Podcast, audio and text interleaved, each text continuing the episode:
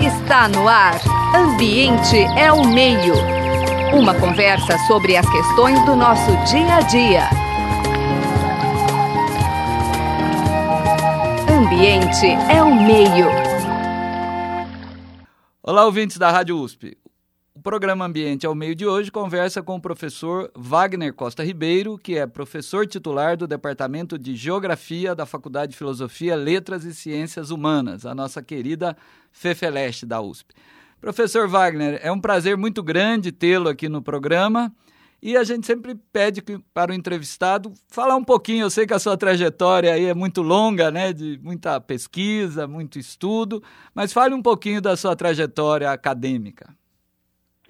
Pois não, eu sou geógrafo, formado também, também pela casa, pela Faculdade de Filosofia, Departamento de Geografia, e onde eu fiz minha carreira de mestrado, doutorado, livre docência, e agora em dezembro eu completo 30 anos já como docente da casa, é, e a partir de 2011 me tornei professor titular. E eu me dediquei aí, grande parte dessa trajetória, a estudar as questões ambientais, basicamente focado em temas de políticas públicas, mudanças climáticas, e o que eu chamo de ordem ambiental internacional, que é justamente esse conjunto de tratados internacionais que, de alguma maneira, procuram regular a ação humana na escala é, do planeta.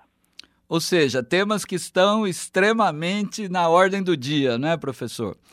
É... Ah, sem dúvida, sem dúvida. É, vamos começar um pouco, quer dizer, a, a pauta é longa, com certeza vamos precisar de fazer algumas entrevistas né, com você, mas eu acho que o tema assim que está muito quente, né, esse imbróglio, né, que envolveu o presidente né, da República, o presidente do INPE. Então eu queria que o senhor contasse um pouco, porque os brasileiros muitas vezes assim, vêm lá a televisão, quando dá alguma informação, aparece às vezes embaixo fonte INPE, mas as pessoas conhecem pouco o INPE, né? E como o senhor é muito envolvido com as questões ambientais e o INPE é uma referência, então conte um pouquinho para a gente, né? Como é que surgiu o INPE, né? O, que papel ele tem aí, né? Do ponto de vista da pesquisa e, e também da, da pesquisa aplicada no Brasil. Bem, veja, o INPE ele é resultado daquilo que a gente, quando eu estudei lá no mestrado, nos anos 90, né, eu chamei de polo é, industrial armamentista, né, tecnológico, criado no Vale do Paraíba Paulista, é, que começou, na verdade, o grande embrião foi, na época, o Centro Técnico da Aeronáutica, hoje o Centro Tecnológico Aeroespacial, e que, de alguma maneira, começou a gerar aí um, um campo de pesquisa, né, envolvendo não apenas militares, mas também pesquisadores da área civil. É, e entre outras, outras derivações que esse centro acabou gerando, nós tivemos a Embraer e também né, o INPE, que é o Instituto Nacional de Pesquisas Espaciais, que acabou tendo aí um papel bastante destacado, porque ele se envolveu não apenas com tecnologia aeroespacial, né, que é um dos itens centrais, e aí podíamos destacar, por exemplo, toda a atuação do INPE na, no desenvolvimento de tecnologia para satélites. Né? O Brasil é um dos poucos países do mundo que tem tecnologia de lançamento de veículo de satélite, de fazer o satélite também, é importante ressaltar, isso, essa é uma contribuição também do INPE muito destacável, né? E outro campo que o INPE destacou enormemente é justamente a, situação da meteorologia, associado aí ao, aos estudos de mudança climática, basicamente em função de sistemas é, complexos, né, com, com modelagem matemática. Então, com essa matriz, digamos assim, a partir do final dos anos 80, é, o INPE começa a, a, se dedicar basicamente a, a, controlar o desmatamento, a produzir dados, né, a partir de imagens de satélite e numa interação muito é, estreita, né, de colaboração com os principais institutos de pesquisa mundiais, com destaque inclusive para a NASA. É, e aos poucos o INPE se tornou uma referência na escala nacional, inicialmente. Eu me lembro de colegas que quando passavam pelo processo seletivo e faziam, ah, vou fazer mestrado no INPE, doutorado no INPE, enfim, havia uma um grande orgulho, porque desde aquela época já era uma instituição com muita credibilidade acadêmica e com um nível de exigência elevado. Isso só se tornou cada vez maior e ao ponto do INPE, então, se tornar um, também um eixo de formação né, importante de é, pessoal técnico-científico na escala da América Latina e também envolvendo países africanos. E com larga é, cooperação com o NASA e os principais centros de pesquisa europeus. Então, estamos falando de uma instituição é, muito importante que tem um reconhecimento nacional e internacional consolidado. Depois de tudo isso que o senhor falou, acho que só aumenta, né, professor Wagner, a surpresa com a postura assumida pelo atual presidente da República. Eu queria saber se o senhor poderia, assim, transmitir para os ouvintes assim, qual foi a sua sensação pessoal e de seus colegas cientistas quando toda aquela celeuma, né, pelas formas mais midiáticas, né, que marca muito o atual presidente da República, tenta desqualificar o INPE, desqualificar o seu presidente, né? Como é que qual foi a reação, professor? Olha, foi uma reação de indignação, né, como de toda a comunidade científica brasileira. Nós tivemos aí manifestações da Sociedade Brasileira para o Progresso da Ciência, da Academia Brasileira de Ciência, é, de vários órgãos, né? Enfim, ah, recentemente, inclusive, a própria congregação do Instituto de Física da USP, é, para lembrar algumas, né? Há uma série de, de manifestações aí é, questionando, de fato, esse comportamento do, do presidente, porque o INPE, antes de mais nada, ele produz conhecimento, ele produz dados, né? Produz análises elementos que podem, inclusive, promover ações de políticas públicas né, é, para a sociedade brasileira. É, esse é o primeiro compromisso do INPE, que não, e é evidente que se a situação não é aquela que o presidente esperava, isso vai gerar desconforto para o presidente, né? Ele vai ficar, bom, estão me pegando aqui, já que ele gosta de expressões, né, dessa ordem de calça curta, né? Mas só que não, né? Se a gente vai analisar, é, ele falou que o, presidente do INPE, né, o professor Ricardo Galvão, colega da USP, professor titular de Estudos de Física, é, deveria ter report, se reportado a ele, mas isso é o que cotidianamente o INPE faz, né? O dado do DETEC foi divulgado,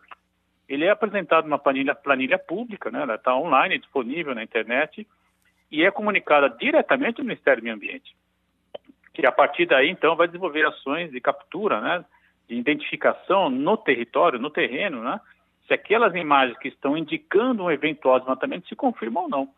Então não há surpresa alguma nisso. Né? Na verdade, foi de fato uma desqualificação do trabalho do INPE é, de alguém que não entende do assunto. Né?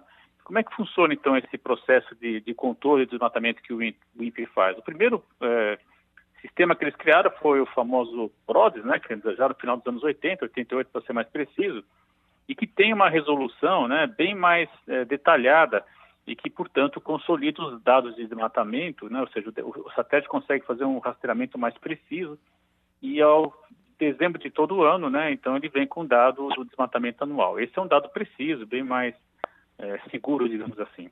Quando o Brasil decidiu, no começo dos anos 2000, né, a controlar o desmatamento, como, porque é um vetor ainda hoje, né, o principal vetor brasileiro, é, ou está entre os principais no caso, né, de emissão de, de gás de efeito estufa, é, na gestão da Marina Silva foi criado o DETER, que é justamente uma, uma, um sistema de alerta. Né? Então, você tem um satélite com uma resolução menor, mas que consegue ler, por exemplo, o desmatamento do tamanho de um campo de futebol, um hectare. Né? E aí, então, você tem um indicador, o INPE não falou que está tendo desmatamento, né? é um indicador que pode ocorrer desmatamento. Porque qual foi o combinado naquela época? Né?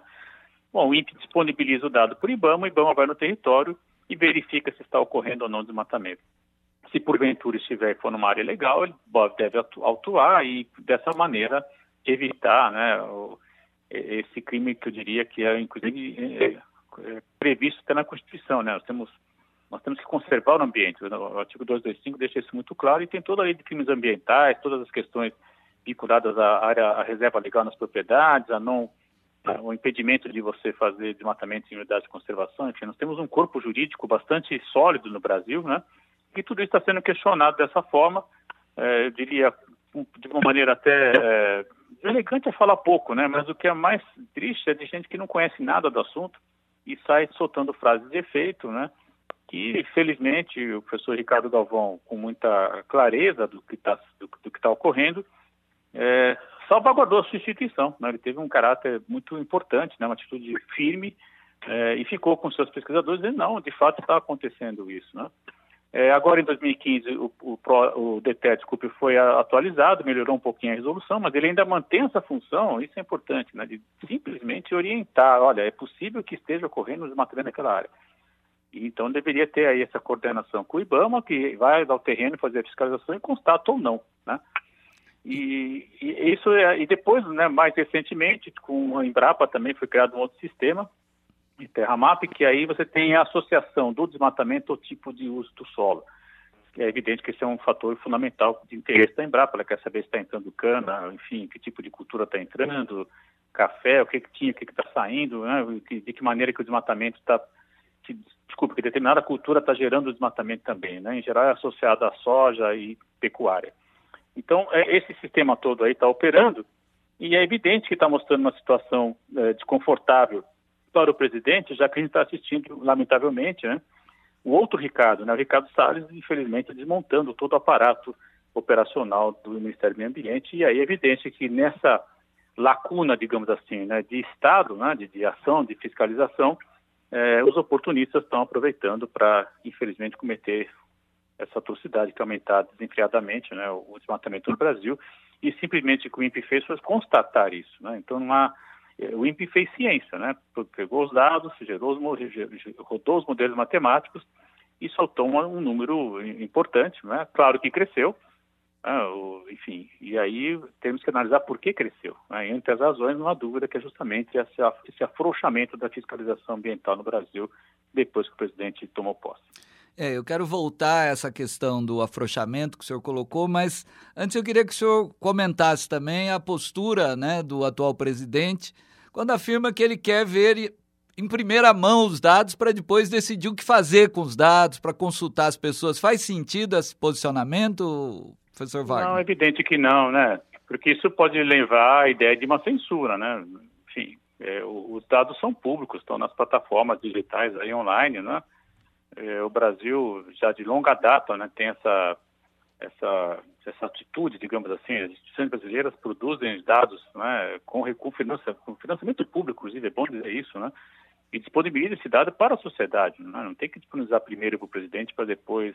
Porque, eu insisto, o INPE está fazendo ciência, ele está simplesmente é, aplicando uma metodologia científica consolidada a partir de imagem de satélite. Essa imagem é processada por modelos matemáticos e você tem então o resultado. E se o resultado não é conveniente para o governo, o governo devia falar, poxa, obrigado, né? Você está me dando aqui um alerta de que eu tenho que fazer alguma coisa diferente em determinadas, é, é tão preciso, né? Que fala, em determinadas áreas, ó, tal município, em tal estado da federação, você consegue, é, é, vai ver o que está acontecendo lá, né? Isso é o que o presidente devia fazer, em vez de querer ter um dado a, a priori, que na verdade, é, o que está por trás, na verdade, é o acordo, né? Da União Europeia com o Mercosul, que de fato, né? O, as grandes lideranças europeias, né, presidente da França também, enfim, Angela Merkel da, da, da, Alemanha já sinalizaram que se o Brasil não cumprir as normas ambientais, o acordo não vai prosperar. Então é isso, na verdade, que está incomodando a ele, porque parece que vai ser o único trunfo político que ele pode vir a conquistar, né, porque não está nada consolidado na esfera internacional. Muito bem. Então, quer dizer, o INPE, na verdade, fez a sua função. Quem não está fazendo é exatamente o Ministério do Meio Ambiente e o governo como um todo. A gente vale recordar que o primeiro movimento desse governo foi exatamente extinguir o Ministério do Meio Ambiente, né, professor Wagner? Mas aí, sem dúvida, em, fun em função das reações, né, e, e, exatamente da própria repercussão internacional, ele manteve, mas na verdade a, o, o remendo parece que foi pior, né? Porque se colocou na verdade um, um ministro que é, é, condenado na justiça aqui no estado de São Paulo, como sempre lembra aqui meu colega de bancada, o professor Marcelo Pereira de Souza. Então eu queria que o senhor fizesse um balanço, quer dizer, é muito pouco tempo de governo, mas o estrago já é significativo, né, Wagner? Ah, infelizmente o estrago já é significativo, sim, José, porque veja, a gente, quando a gente, ah, a, a, digamos assim, pega um dado como esse que o INPE está apresentando, né, uma tendência de elevação na velocidade com que está ocorrendo, é, isso mostra, sem dúvida, né, uma mudança da sociedade brasileira é, à luz do que está sendo dito, do que está sendo, do que não está sendo feito, na verdade, né?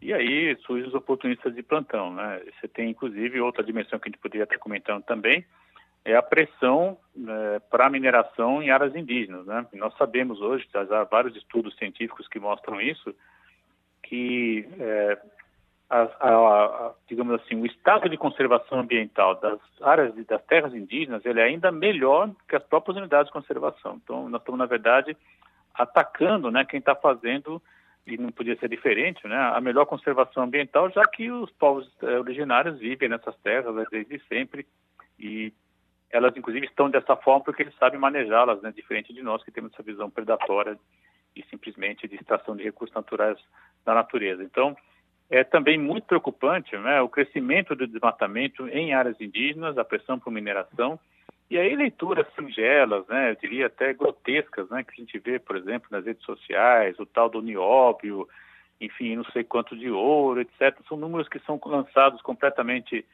sem menor reflexão, né, pega assim um valor X, sem esquecer que esse valor todo, a ele está associado a diversos processos de é, financiarização, que é a vida cotidiana hoje é financiarizada, né? então, e parece que aquele valor então é algo exorbitante, quando na verdade, quando você vai ver o que sobra para o país, né, e principalmente associado ao passivo ambiental, é, não é conveniente, de fato, é, entrar nessas áreas para a extração desses minerais. Então, é, o estrago realmente já está ocorrendo, né, e é preciso que a sociedade brasileira tenha clareza né, de que isso é, inclusive, uma fonte da Constituição, já que o artigo 225 ele deixa claramente explícito né, que nós temos a obrigação de proteger o ambiente, oferecer um ambiente de qualidade para a população atual e para gerações futuras também. Né? Então, nós estamos falando, inclusive, nesse aspecto, a Constituição brasileira, que tem 31 anos, ela foi bastante ousada né? e conseguiu captar, digamos assim, uma ideia muito importante, que é da sustentabilidade, ou seja, você atuar agora, mas também ter a preocupação por quem está por vir no planeta. Nesse aspecto, é, a, a, Constituição foi muito avançada e, infelizmente, tudo isso está sendo desconsiderado por esse governo que está simplesmente atendendo atender interesse de um segmento, né, que é o setor é importante para o setor produtivo do, do, do, campo brasileiro. Ninguém está dizendo que não tem produzir, de parar de produzir, ao contrário, mas simplesmente é, é, obedecer às normas ambientais, né, até para salvaguarda, isso é importante, né, dos próprios serviços ecossistêmicos e ambientais que eles necessitam para a produção, né. Uma das consequências do desmatamento da Amazônia, já isso já é conhecido de longa data, né? É a chamada, é, os rios voadores, enfim, a chuva que ocorre por evapotranspiração da própria dinâmica da floresta e que ela vem transportada, acaba chegando né, águas até o sul, sudeste do Brasil, enfim, grande parte da chuva que a gente recebe aqui vem de lá, por exemplo. É, então, é, é, é, é muito curiosa né, essa miopia de parte da sociedade brasileira que não quer entender processos complexos já demonstrados cientificamente, no, nos quais, inclusive, a USP teve sempre um papel destacado. Né? O professor Salata, por exemplo, da Exal, que teve um papel muito importante, enfim.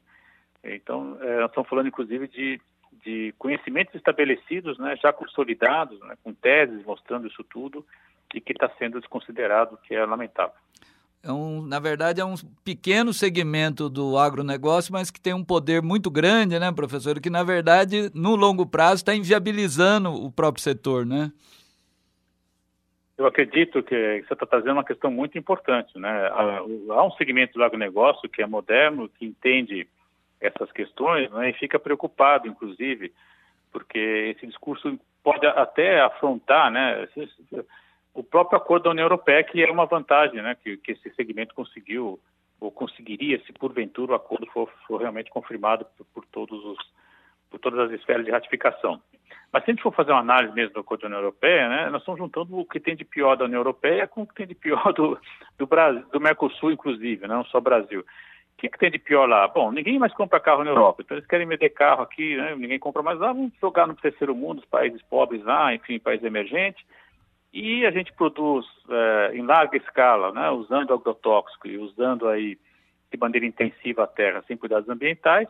É, isso tudo é, são esses dois segmentos, digamos assim, sociais que estão se juntando para fazer esse acordo. Então, de fato, e é preciso analisar com muita clareza, né, até porque o documento não foi ainda publicizado, né, se é conveniente de fato esse acordo para o Brasil e se é conveniente fazer um acordo que envolvam aí mais de 30 países, né, em cima de um padrão produtivo que hoje em dia é muito questionável, né, fazer carro, é, especialmente carro ainda movido a combustível fóssil, associado ao agronegócio, me parece o antimodelo que se preconiza para o século XXI.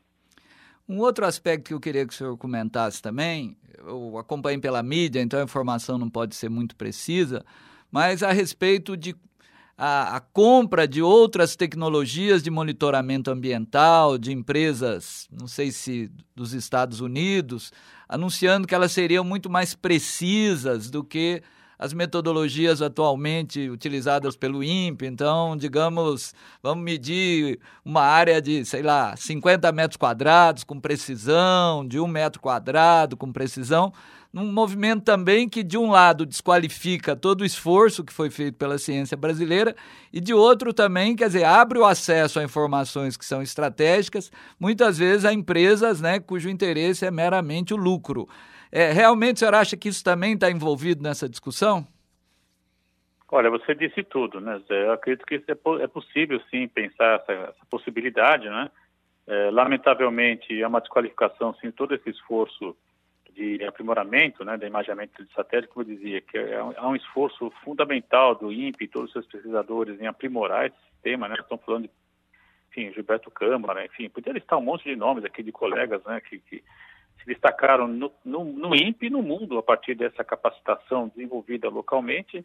Agora, nós sabemos, né, desde que começou o imaginamento por satélite, que já nos anos 80, por exemplo, né, é, se especulava que tem satélite estadunidense que tem capacidade de capturar um maço de cigarro no chão, né? enfim. Isso sempre foi muita especulação, é, mas quando você vê hoje a, o tipo de informação que, é, que o Google disponibiliza, por exemplo, né? É claro que tem um, uma defasagem, né? Mas é, o Google disponibiliza gratuitamente dois, três anos atrás. Ele está mapeando numa escala, numa velocidade, inclusive, mais contemporânea, mais recente. Se você quiser comprar, ele vende isso, né? Então, também é preciso destacar o caráter público dessas imagens. Eu me lembro, quando eu estava na graduação, lá nos anos 80 do século passado, que para a gente comprar uma imagem satélite do INPE era caríssimo, né? Você tinha uma dificuldade enorme, vinha as imagens em fundo, fundos falsos a cor, tinha que ter todo um processamento de imagem, enfim, era algo muito complexo. Hoje o INPE tem suas imagens disponíveis na internet. Então, também nós estamos falando de um dado de acesso né, à pesquisa científica né, e à sociedade brasileira. É, será que uma empresa privada vai disponibilizar essa informação tão importante, né, gratuitamente para a sociedade brasileira? São perguntas que a gente deve fazer. E, por fim, né, é, é preciso insistir que o, o, modelo proposto pelo INPE ele é bastante eficaz. Né? O DETER se mostrou, para aquilo que ele. Veja, a função dele é indicar a possibilidade de desmatamentos e é para ter uma ação em conjunto com outro ministério. Então, na verdade, se você manter essa estrutura de trabalho que comprovadamente diminui o desmatamento, né, todos os, indicadores mostram isso, isso é, também é outro fato real e concreto, né? Você pega de 2013 até 2015, há uma redução até, até 2014, uma redução importante, depois há uma leve tendência de alta e no último ano e meio é, há de fato uma elevação, depois do golpe, né? Depois de 2016, há uma elevação bastante expressiva. Então, de fato, né, nós não precisamos de outro tipo de recurso. Nós já temos consolidado esse sistema que, como sempre, né, deve ser aprimorado. Isso não há dúvida. Né? Não, há pesquisa.